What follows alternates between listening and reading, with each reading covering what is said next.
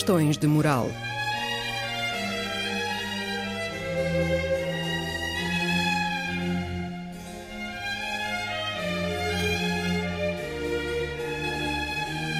Escrito e apresentado por Joel Costa.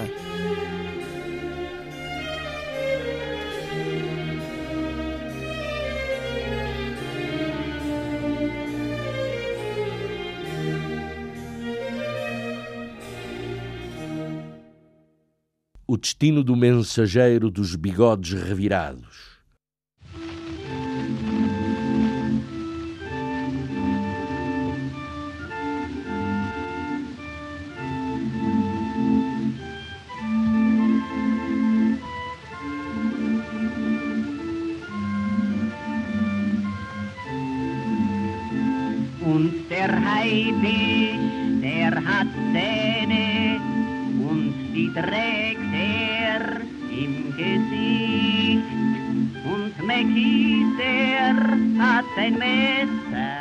Foi numa segunda-feira de fins de novembro de 1915 que um homenzinho de 26 anos, bigodes revirados, cabo mensageiro do 16º Regimento de Infantaria da Baviera, saiu do aquartelamento, situado numa quintarola no norte de França, encolhido ao frio do outono no seu capote, e se dirigiu à cidadezinha mais próxima a fim de comprar um livro. Messer nennt und bleibt verschwunden und so mancher reiche Mann O livro era uma história da arquitetura de Berlim de um autor que era um jornalista ao tempo famoso, Max Osborne. Era uma obra de 300 páginas, mas ainda assim acomodável ao bolso do capote do cabo mensageiro. Interessante a juntar que o autor deste livro, o tal Max Osborne, andava nesse tempo também por ali perto, em trabalho de reportagem, e que um dia viram um mensageiro a galope na planície e anotara que tanto cavaleiro como cavalo usavam máscara antigás e que isso lhe lembrara um quadro de Hieronymus Bosch. Sieben Kinder und ein Kreis. In der Menge Mäcki Messer, den man nicht fragt und der nichts weiß. Und die minderjährige Witwe, deren Namen jeder weiß, wachte auf war geschändet. E por falar em gás, no dia seguinte, terça-feira, portanto, o 16º Regimento da Baviera recebe um alerta de ataque de gás, caso ainda relativamente raro naquele ano de guerra. E ao cair do dia, os soldados do, do 16º da Baviera veem uma estranha nuvem amarela a pairar sobre a terra de ninguém, veem-na engrossar ameaçadoramente e, por fim, graças a uma ligeira brisa, deslocar-se em direção às trincheiras inimigas.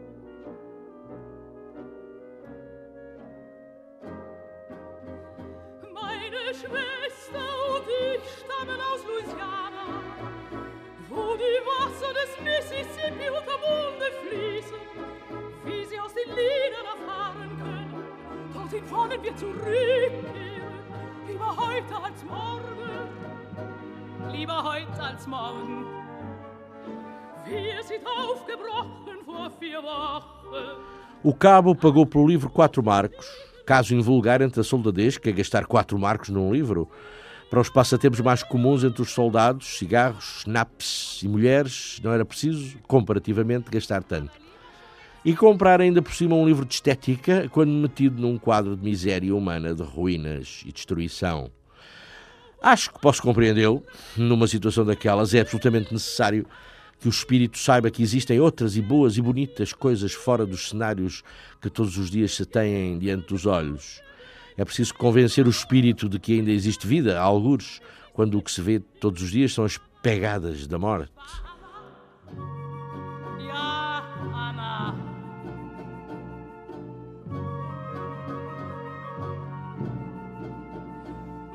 Schwester ist schön, ich bin ist etwas verrückt, ich bin bei Verstand.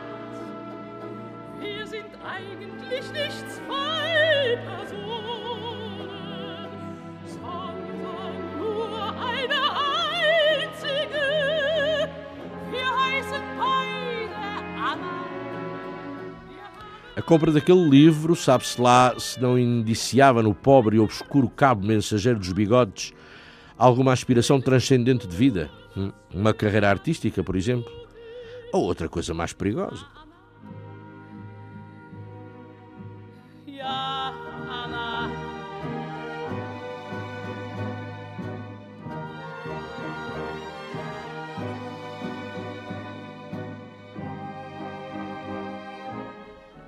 Sim, pois havia no homem uma aspiração de vida, a pintura. E mais ainda quando se lembrava do que uma vez o pai lhe dissera terminante: Tu, pintora? Nunca! E também quando se lembrava de ter querido entrar para a Academia de Belas Artes de Viena e ter sido recusado. Foi como se eu tivesse sido atingido por um raio num dia de céu sem nuvens.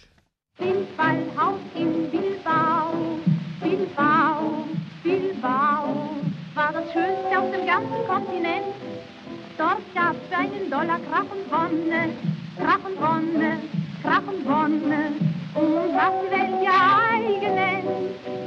Aber wenn Sie da hereingekommen wären, ich weiß nicht, ob Ihnen sowas grad gefällt.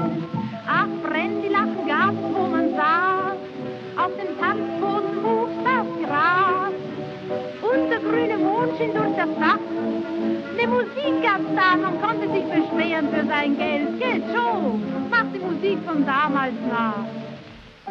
O autor do livro, comprado naquela segunda-feira de novembro de 1915, analisando Berlim de um ponto de vista estético e, e arquitetónico, depreciava a quantidade, a quantidade do que chamava de orgia indizível de baixezas em matéria de arte, a perversão do gosto, sortido de maldições artísticas que, que desfeiava a, grande metrópole, lamentando a ausência de sinais de virilidade prussiana de um reflexo artístico do, do dito organismo versátil que é o Reich alemão. Só a porta de Brandenburg representaria a essência última da prussianidade, a beleza sapiente dos antigos e o estilo marcial do germanismo do norte.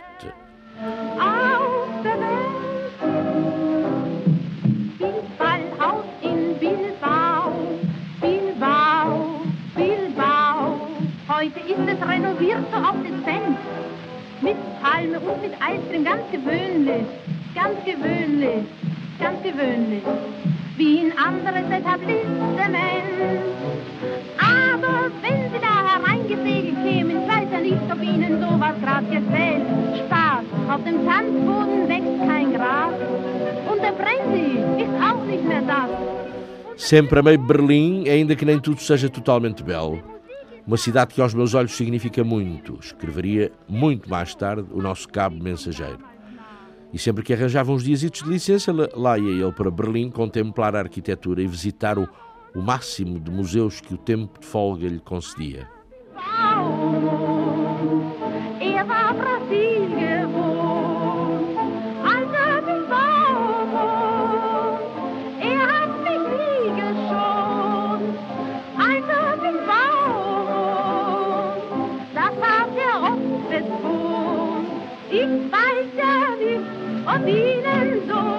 Grad gefällt. Doch es war das Schönste, es war das Schönste, es war das Na nota de assentos do cabo mensageiro dos bigodes revirados, fora registado como ocupação na vida civil simplesmente artista.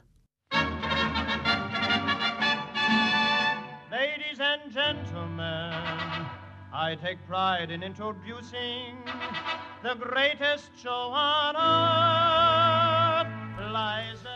rezava ainda a nota de assentos do cabo mensageiro, que morava em Munique, que não tinha parentes diretos, mas tinha uma irmã que se chamava Paula e dois meio-irmãos mais velhos, o Alois e a Angela. A nota de assentos pode significar que o mensageiro, ainda que o pudesse não ser, queria fazer-se passar por um pobre diabo e que, no caso de morrer na frente, não iria ter quem o chorasse, não iria deixar rasto da sua passagem pela vida. Secundus. Secundus. Lies Elliot cannot make up her mind whether she is marrying Kendall Nesbit or not.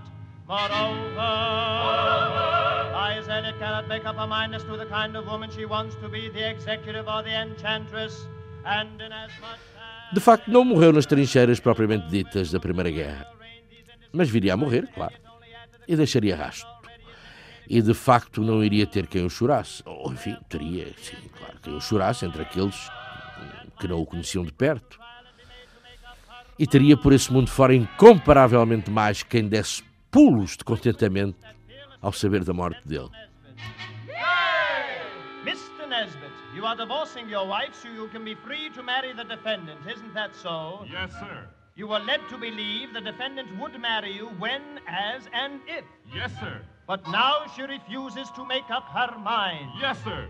You gave her the best years of your life, and yet she refuses. Ser mensageiro do 16 Infantaria da Baviera não era em si a missão operacional mais arriscada, em si, podendo todavia sê-lo em determinadas circunstâncias.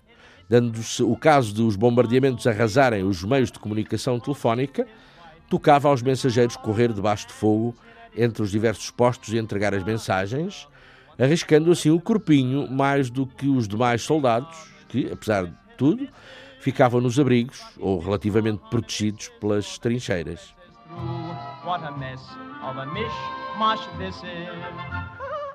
You know, I like that music. Who wrote it? Tchaikovsky! Tchaikovsky? I love Russian composers.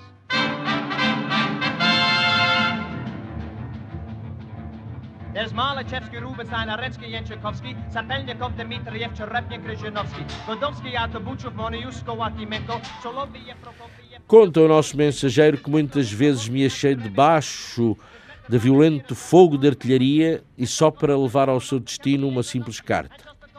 E tanto assim que no outono de 1914 a brigada de oito mensageiros do 16 de Infantaria foi reduzida a metade, três mortos e um ferido grave.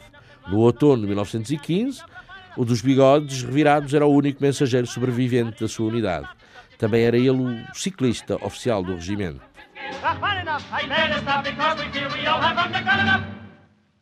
E também o 16 de Infantaria viria daí a tempos a perder metade do total dos seus homens, 1.600 soldados, e restando dos oficiais apenas um.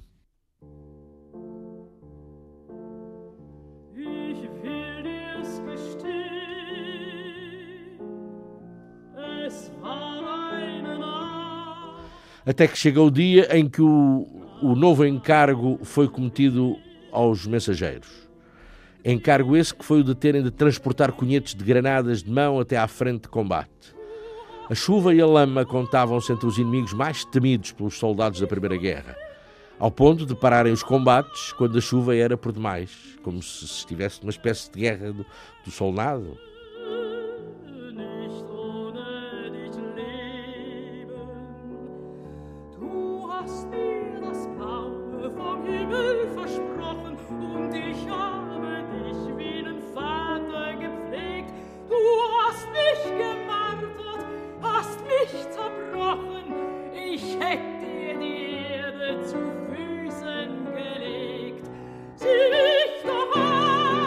Muitas vezes, e em noites mais amargas, para estabelecer uma união, vou ao carvalho de Wotan, o, aquele que tem os poderes negros. Frase misteriosa, cujo nexo só mais tarde seria perceptível.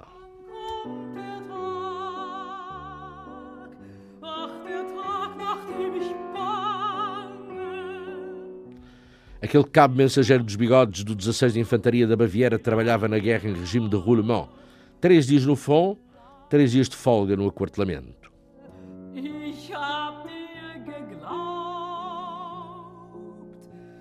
Ich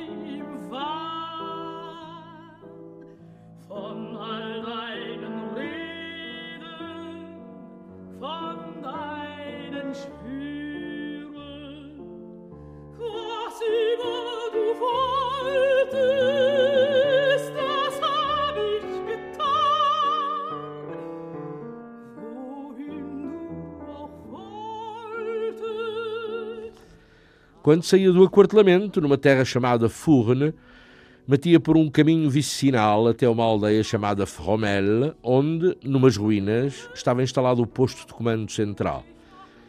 E podia continuar por ali fora, correndo uma enfiada de trincheiras, passando por aldeias devastadas e por grandes crateras feitas pela explosão dos obuses.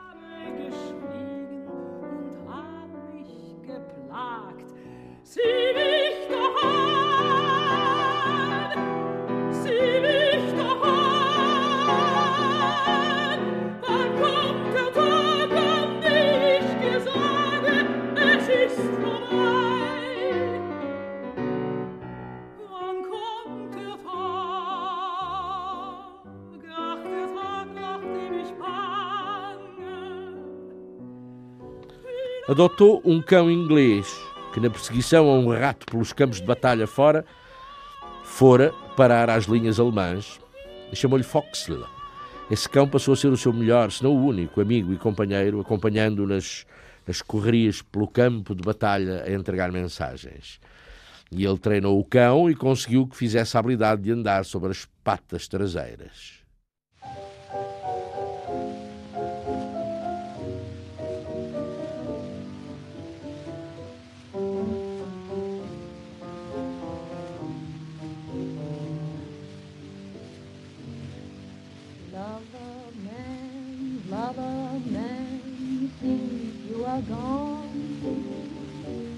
Somehow I managed living here alone. All day long you don't. Nas horas mortas do serviço militar, de vez em quando escrevia a um amigo de Munique de nome Ernst Hepp. Penso constantemente em Munique e cada um de nós aqui faz em segredo o mesmo voto de regressar são e salvo. E regressaremos qualquer dia quando esta aventura acabar e seja qual for a solução final. Aqueles que tiverem a sorte de voltar a casa encontrá-la mais limpa de elementos estranhos, à custa do sacrifício das centenas de milhares de nós e dos rios de sangue vertidos contra o mundo internacional dos nossos inimigos. Love a man, love a man walking out there. Noutra carta, ao mesmo Ernst Hepp escreveria: Nesse ataque, três dos nossos mensageiros caíram e um outro ficou gravemente ferido. Os quatro que sobrevivemos e esse ferido grave fomos depois condecorados.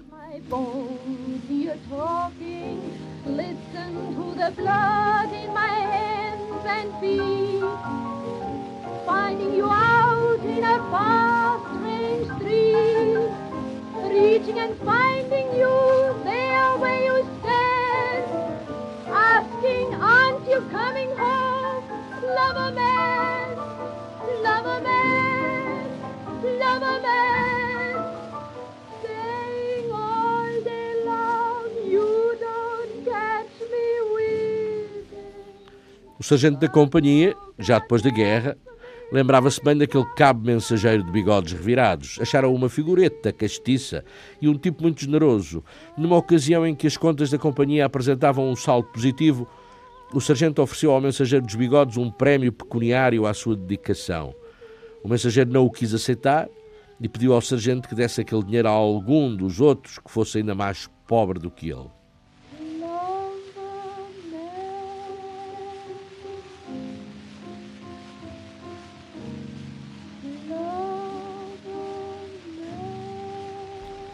O sargento apontou para uma promoção e o cabo dos bigodes recusou, cheio de orgulho. Não precisava de mais divisas para merecer o respeito e a consideração dos seus superiores.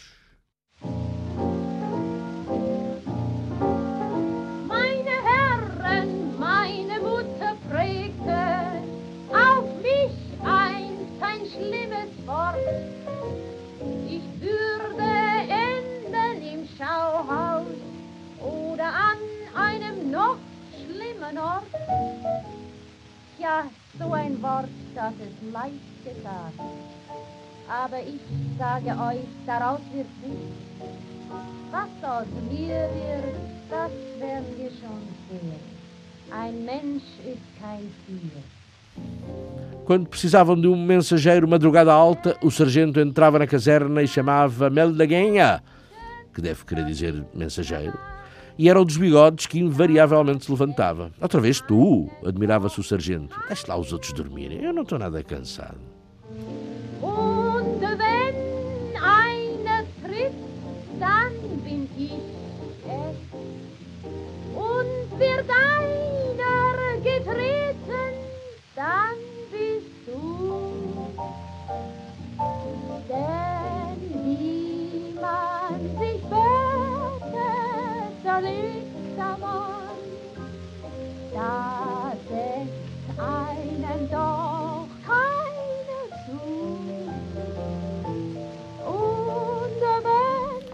Muitos anos depois dessa guerra, o comandante do 16 de Infantaria da Baviera ofereceu-lhe um volume com a história da unidade e com uma dedicatória ao meu valoroso mensageiro, Sr. Fulano de Tal, o nome do homem não interessa para, para já, para agora, antigo cabo condecorado, como recordação de uma época perigosa, mas grandiosa, com os meus agradecimentos.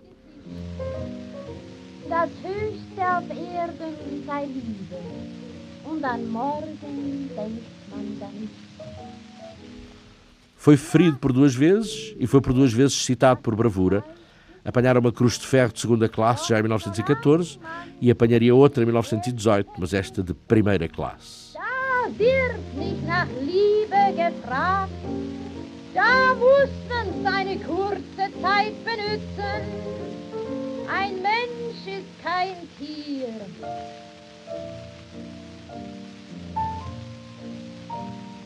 Denn wie man sich bettet, so liegt man.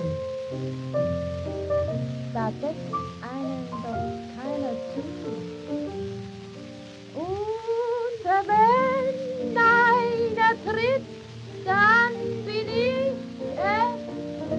Und wird einer getreten, Havia em Munique um tipo conhecido de intelectual populista que dava pelo nome de Dietrich Eckart e que se destacava a pregar nas cervejarias, a influenciar os meios do dinheiro quanto às necessidades ingentes de um chefe para bem da nação.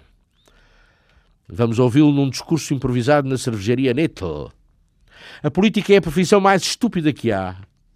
Um pobre lavrador de Munique sabe tanto ou mais do assunto que um desses chefes de partido. Do que precisamos para nos conduzir é de alguém que tenha ouvido de perto o cantar de uma metralhadora. E não é preciso ser oficial com estudos. O povo miúdo perdeu todo o respeito por esses.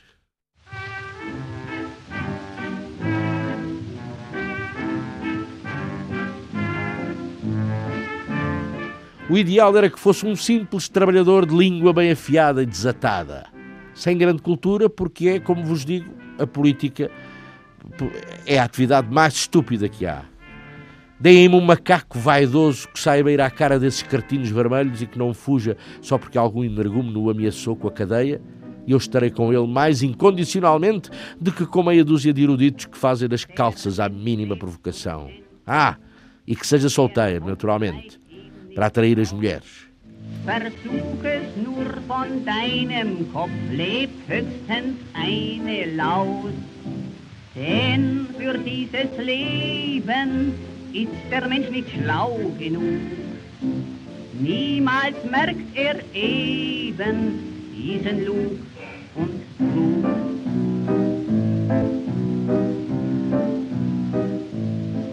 Ja, mach nur einen Plan, sei nur ein großes Licht und mach dann noch einen zweiten Plan, gehen tun sie beide nicht. Para o fim de setembro de 1916, passados 18 meses no estacionamento de Furne, o 16 de Infantaria da Baviera, 3 mil homens, recebeu ordem de marcha para reforçar o dispositivo de defesa do Somme. Chegaram a Cambrai, depois a Frémicourt, e poucos dias passados entravam em contacto com o inimigo em batalhas muito, muito sangrentas em Bapaume e La Barque. 250 mortos, 855 feridos e 90 desaparecidos em combate. É obra. O cabo dos bigodes leva numa perna com os estilhaços de um obus que, desfez em fanicos o abrigo onde ele estava acoitado e baixa à enfermaria. nur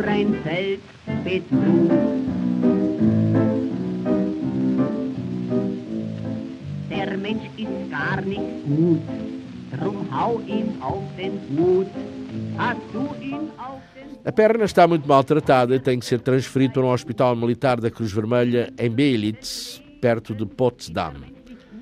Passa lá dois meses. Que mudança, meu Deus, dos lamaçais da trincheira até estas camas brancas debaixo deste teto miraculoso.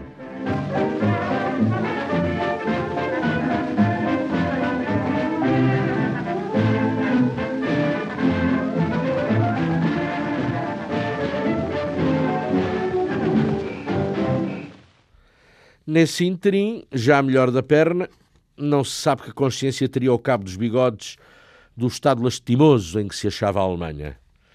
Estava de pantanas. Segundo, segundo certos opinadores do tempo, tipo Dietrich Eckart, a Alemanha não precisava de novos partidos nem de novas doutrinas. Do que precisava era de um verdadeiro chefe. Um homem de paixão que identificasse as culpas do desastre e endireitasse aquele mundo.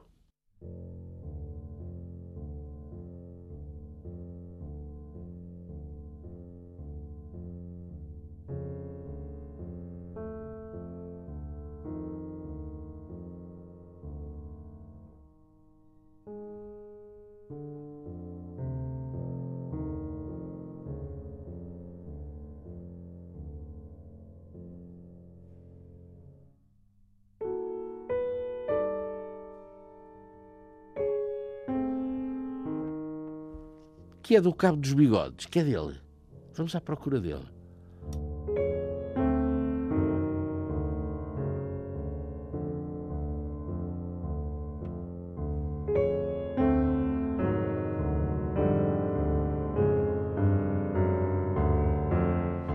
Está de regresso ao front.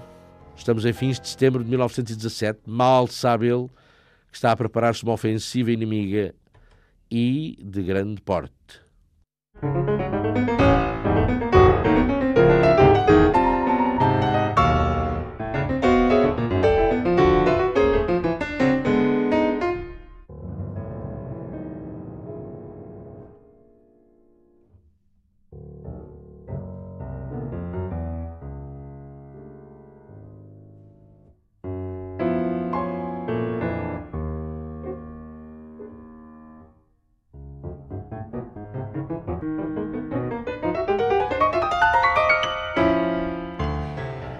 Durante toda a noite de 13 de outubro, um devastador fogo de obus e constantes ataques de gás caem sobre as linhas alemãs. À meia-noite, grande parte dos efetivos germânicos envolvidos naquela batalha está inconsciente devido aos gases. Uns pontualmente inconscientes, outros para sempre. O cabo mensageiro dos bigodes está cego.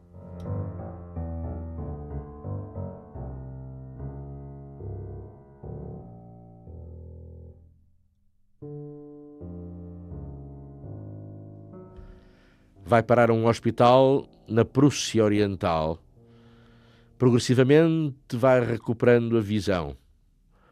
Em novembro está muito melhor. Mas chega a notícia com a qual não contava. A Alemanha capitulou e ele perde novamente a vista.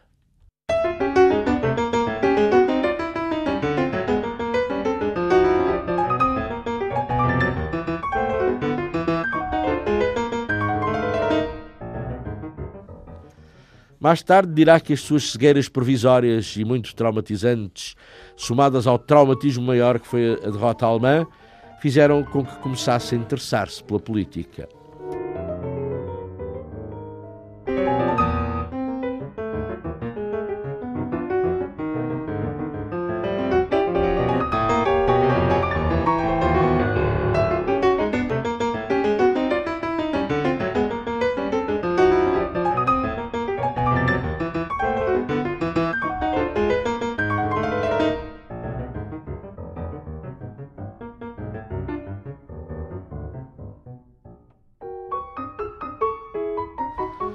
Está de volta a Munique e sempre com o seu livro comprado naquela segunda-feira de novembro, três anos antes, debaixo do braço.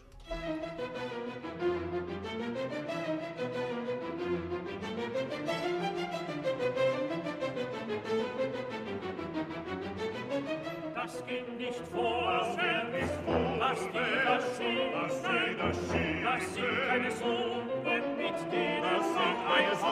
das. Ihnen muss man an den Kopf. Ihnen muss man an den Kopf. Sonst geht das nicht vor. Sonst geht das nicht vor. Denn was die da schieben, das sind keine Sohn mit denen das sind ein Haus.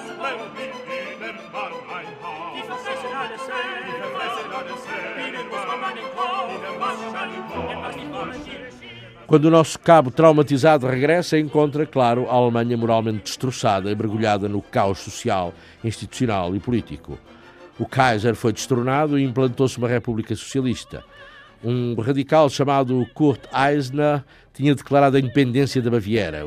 O que valeu foi ter sido depressa assassinado por um nobre de extrema-direita.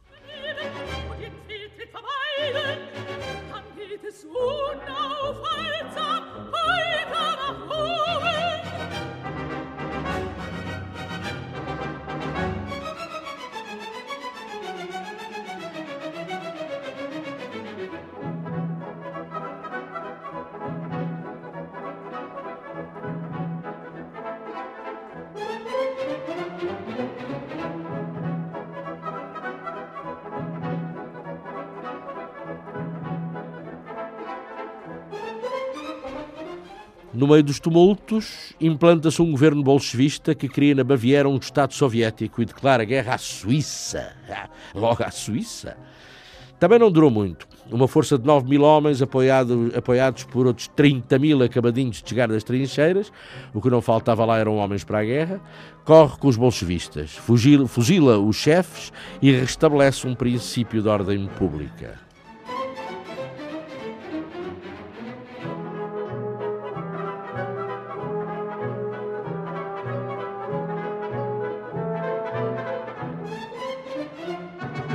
No meio disto tudo, onde para o cabo dos bigodes.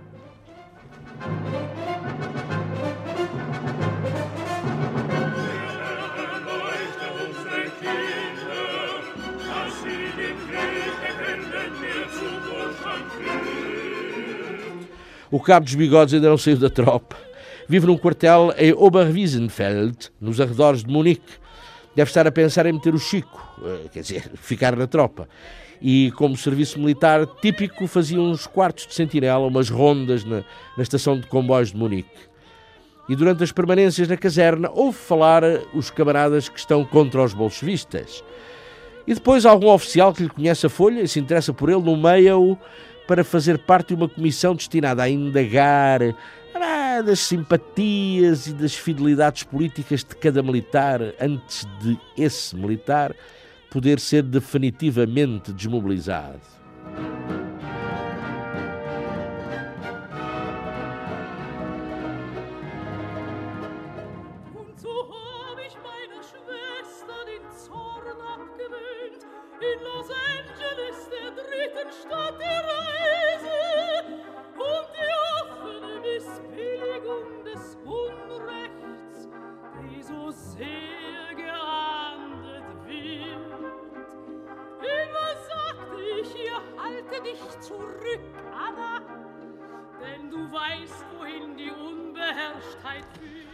E com efeito é o capitão Karl Mayer que repara naquele cabo de curiosos bigodes revirados, lhe admira os sentimentos patrióticos e visceralmente anti-bolchevistas, e admira de caminho a facilidade verbal com que exprime as suas convicções. É, não era nada mau ele inscrever-se num curso livre de ideologia política na Universidade de Munique. Muito bem. E depois mais duas semanitas de formação em propaganda e oratória. Já não em Munique, desta vez em Augsburg. E quando o cabo regressa dos seus estudos políticos, o capitão Mayer encarrega-o de recolher informações como agente de campo entre os círculos extremistas de Munique.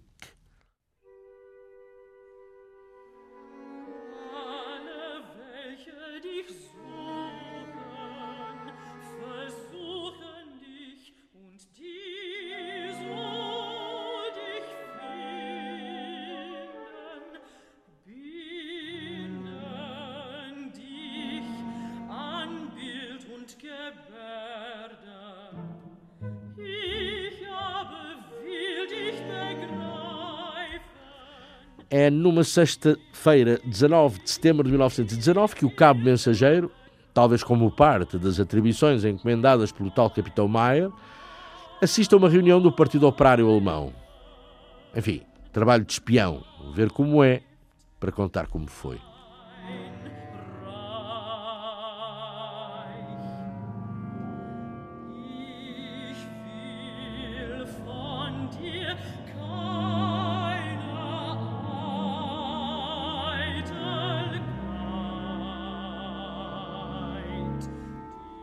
A minha impressão não foi boa nem má, reporta o cabo. Era uma organização nova, como tantas outras nesse tempo. Era um tempo em que os que não tinham confiança no que viam e ouviam formavam um novo partido. Todos os dias nasciam partidos novos que daí a dias desapareciam sem deixar marcas.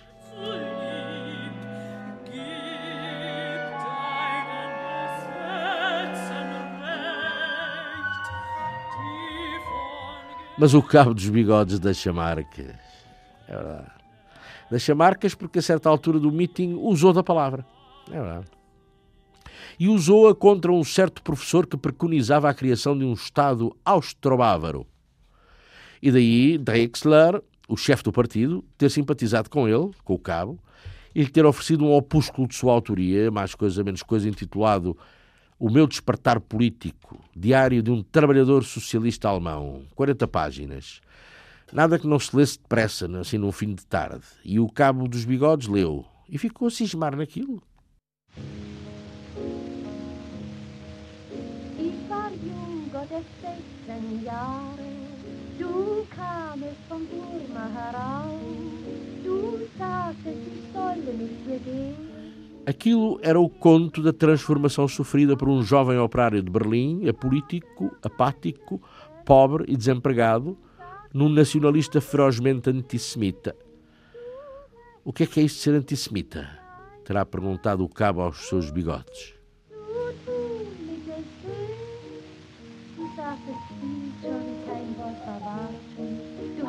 Betrogen, Johnny, zur ersten Stund. Ich hasse dich so, Johnny, wie du da stehst und grinst, Johnny. Nimm die Pfeife aus dem Maul, du Hund.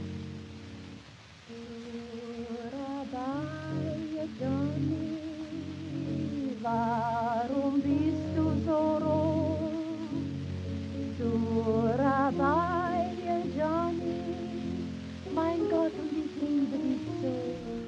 Ser antissemita, pois era reconhecer, palavras do outro, Drexler, Drexler, o chefe do partido, era reconhecer a influência destrutiva dos judeus sobre a vida do povo. Era rebelar-se contra o estrangulamento económico imposto à nação pelos judeus. Simples, fácil, rápido de, assimi- de assimilar. É, então está bem, estou com vocês. Poderá ter pensado, ou dito mesmo, o heróico cabo mensageiro condecorado e derrotado na frente da Grande Guerra, depois de saber um pouco mais. Saber que 80% da riqueza germânica estava nas mãos dos judeus. warst du ein bekannter Gast. Eines Morgens in einem Sixpence-Bett und du gehst zu sagen und dein Schiff liegt unten am Quai. Du verlangtest alles, Johnny, ich gab dir mehr, Johnny. Du gehst jetzt weg, Johnny, sag mir den Grund. Ich liebe dich doch, Johnny, wie am ersten Tag, Johnny. Dias depois, o cabo recebe um postal informando de que fora admitido no Partido Operário Alemão, mas ainda não sabia ao certo se era de aderir ou não ao, ao novo partido.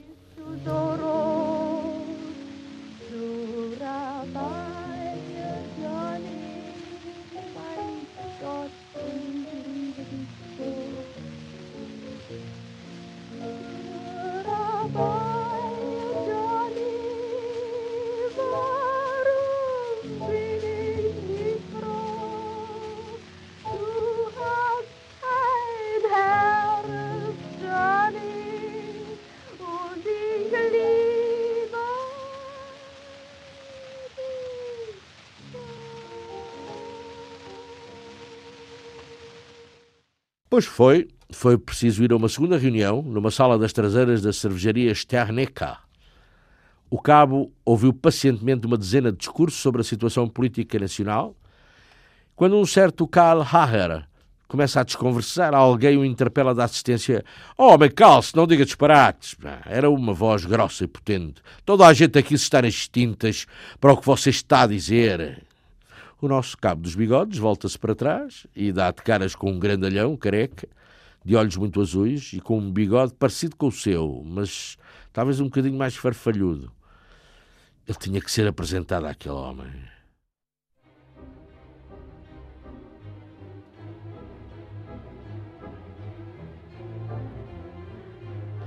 E aquele homem não era outro senão o nosso já conhecido escritor e dramaturgo populista Dietrich Eckart.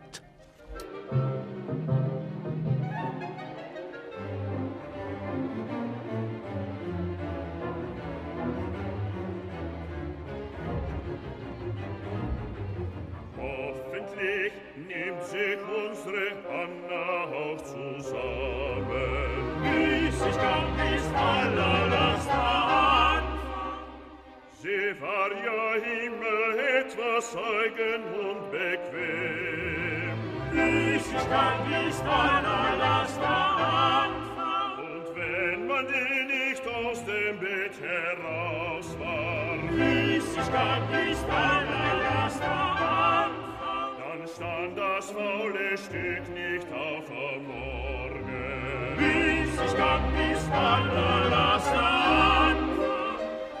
O nosso cabo está com 31 anos. Encontra-se com o homem 20 anos mais velho que será a personalidade mais marcante de toda a sua vida. Dietrich Eckart é escritor, jornalista, dramaturgo, publicista, estroina, bêbado, morfinómano, mulherengo, rico, racista.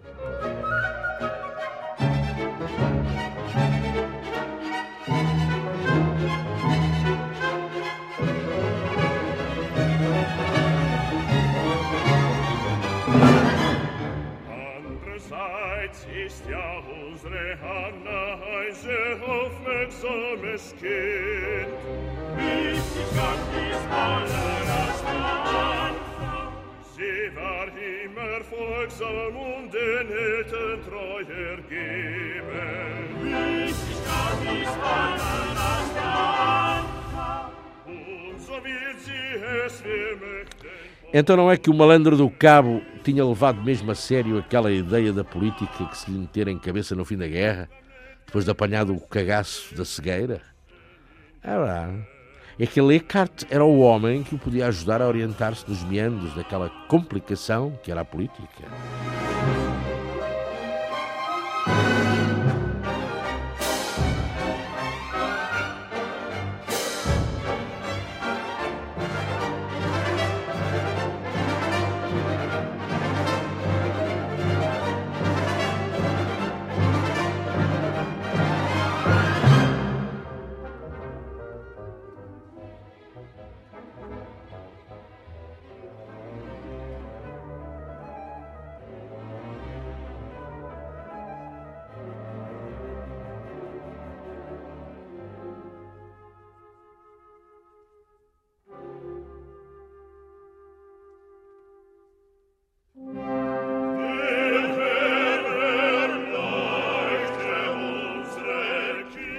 São apresentados. Dietrich Eckart que oferece ao nosso cabo a primeira gabardina que ele teve na vida. É verdade, deve ser aquela preta que eu é, tenho uma ideia. E também lhe proporcionou o batismo de voo quando o levou a Berlim de aeroplano para ver uma representação da sua peça do seu Peer Gynt, adaptado de Ibsen.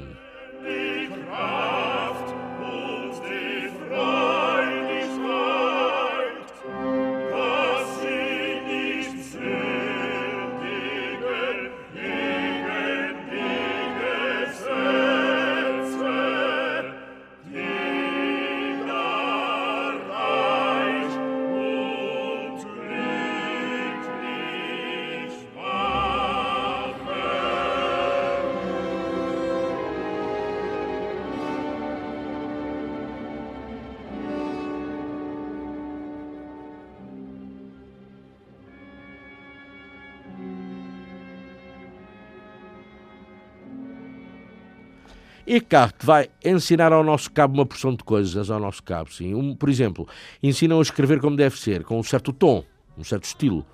Mas faz muito mais do que isso. Apresenta-o aos seus amigos ricos e diz aos amigos: Este rapaz que aqui vem, hein? este é o futuro da Alemanha. O mundo um dia ainda há de falar dele.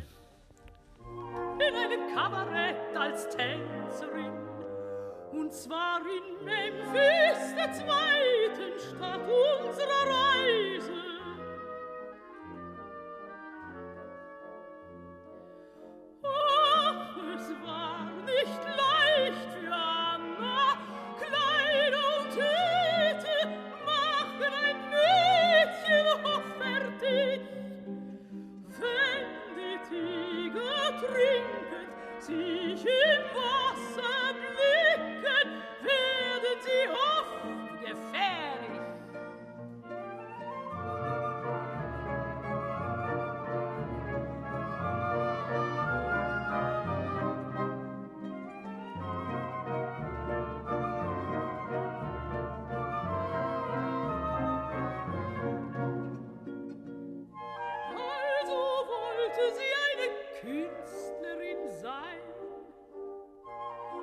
wollte Kunst machen in dem Kabarett.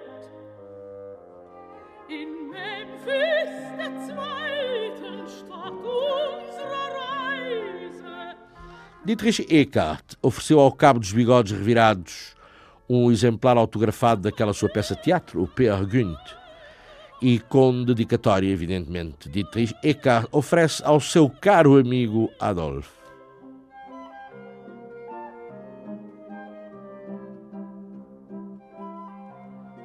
Sim, sim. Adolf, amigo ouvinte. E se me disser que ainda não tinha percebido de quem se tratava, que era o cabo do- do- dos bigodes revirados, só lhe pergunto onde é que o amigo ouvinte tem andado com a cabeça. Oh, show us the way to the next whiskey bar. Oh, don't ask why. Oh, don't ask why. Must find the next whiskey bar. For if we don't find the next whiskey bar, I tell you we must die. I tell you we must die. I tell you, I tell you, I tell you we must die.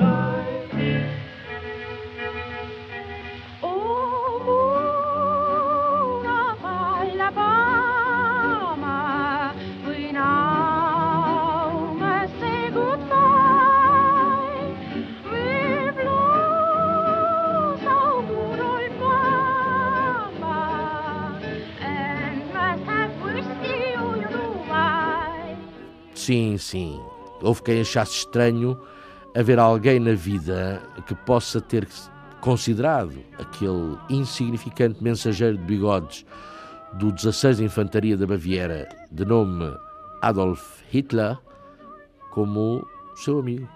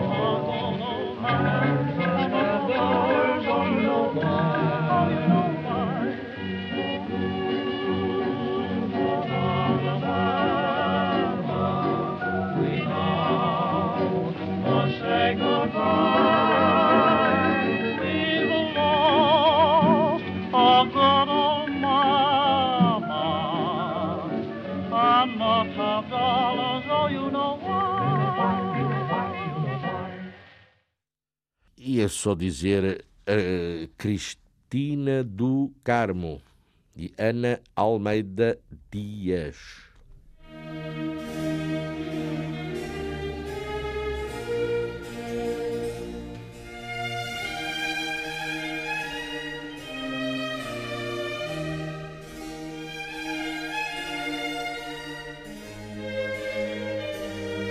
Questões de moral.